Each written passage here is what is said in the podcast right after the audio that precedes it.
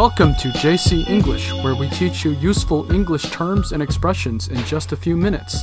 I'm your host, Jerry. Hello, guys. I'm Cecilia. 欢迎大家收听 JC 英语从洛杉矶发来的 Podcast。 Spending money is a lot easier than making it, especially if you have kids. 嗯，那肯定是哈。以前我们中国人管孩子叫什么，你知道吗？ Uh, nope. 我们管孩子叫债主子，就是说你作为父母的，你就欠他的，所以要还，就是包括花时间呀、花钱呀。 Wow, how true. Raising a family anywhere can really burn a hole in your pocket. 嗯，你说的这个表达很形象哈，burn a hole in your pocket，字面上就是说这个口袋被烧了个洞哈，实际上就是说养家简直是花钱如流水。 So today we're going to go over a few terms and expressions that apply to spending cash. 好，那今天我们就来聊聊呢大家都关心的花钱的话题哈。我们节目的文稿呢，可以在微信公众号 JC 英语的推送里找到，大家可以关注一下。那 Speaking of spending cash。 Well, first off is the term cash, which technically means physical money, as in bills and coins. 啊、那钱有很多种说法哈，比如说 money 钱，cash 就是现金，还有 bill 钞票，还有 coin 就是钢镚儿。 Yes, and Americans also say dead presidents. 对，美元上面啊都是总统的画像，而且都是已故总统的画像，所以美国人管这个钞票叫 dead presidents。 There's also a new term now, cashless economy. 啊、c a s h l e s s economy 无现金经济。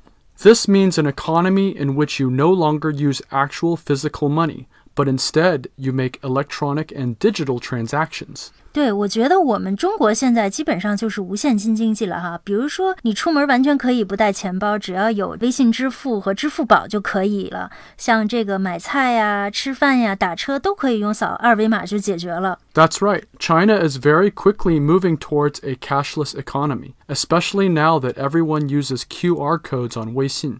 对，说到这里呢，我们给大家再强调一下哈，这个二维码的英文是 QR code. QR code，所以扫二维码叫 Scan a QR code. 哦，scan a QR code。好，那在无现金方面哈，美国确实比中国落后。我们现在出门哈，像日常必须都得带钱包。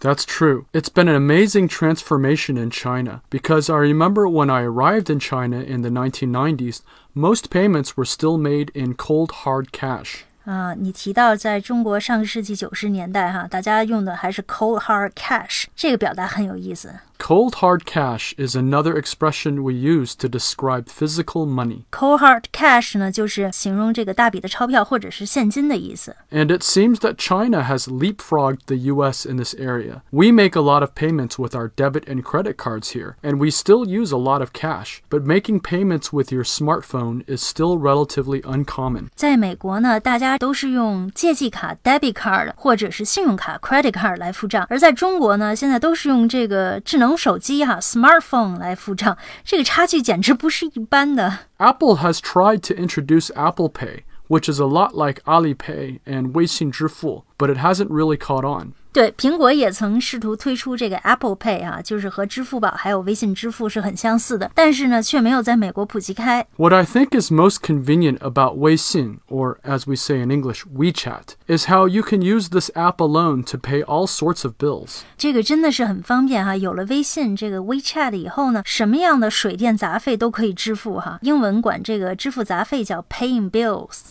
Paying bills is a fact of life that all adults must deal with. Here in the US, we pay for utilities like electricity, water, gas, waste management, cable TV, and internet. 你说刚才要付的这些杂费包括电费 （electricity）、水费 （water）、呃天然气 （gas）， 还有垃圾处理费 （waste management），还有有线电视 （cable TV），然后还有互联网 （internet），这些都是日常的杂费哈。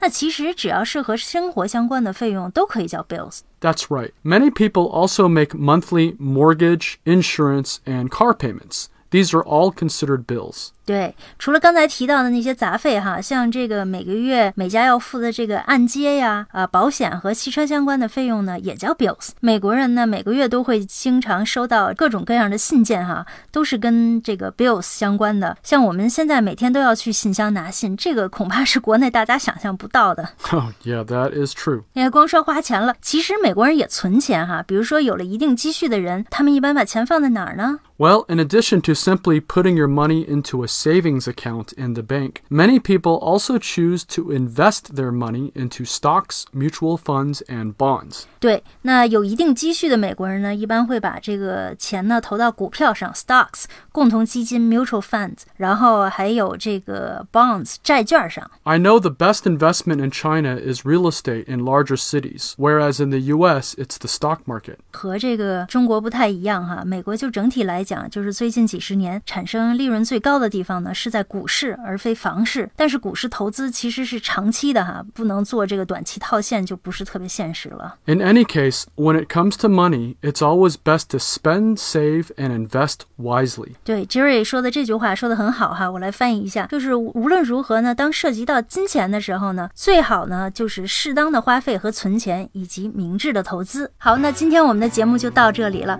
我们跟大家聊了聊钱的话题。那在节目里呢，我们提到了很多的单词和表达，想对照文字进行学习的朋友呢，请关注我们的微信公众号 JC 英语的推送。好，谢谢大家的收听，See you next time。拜拜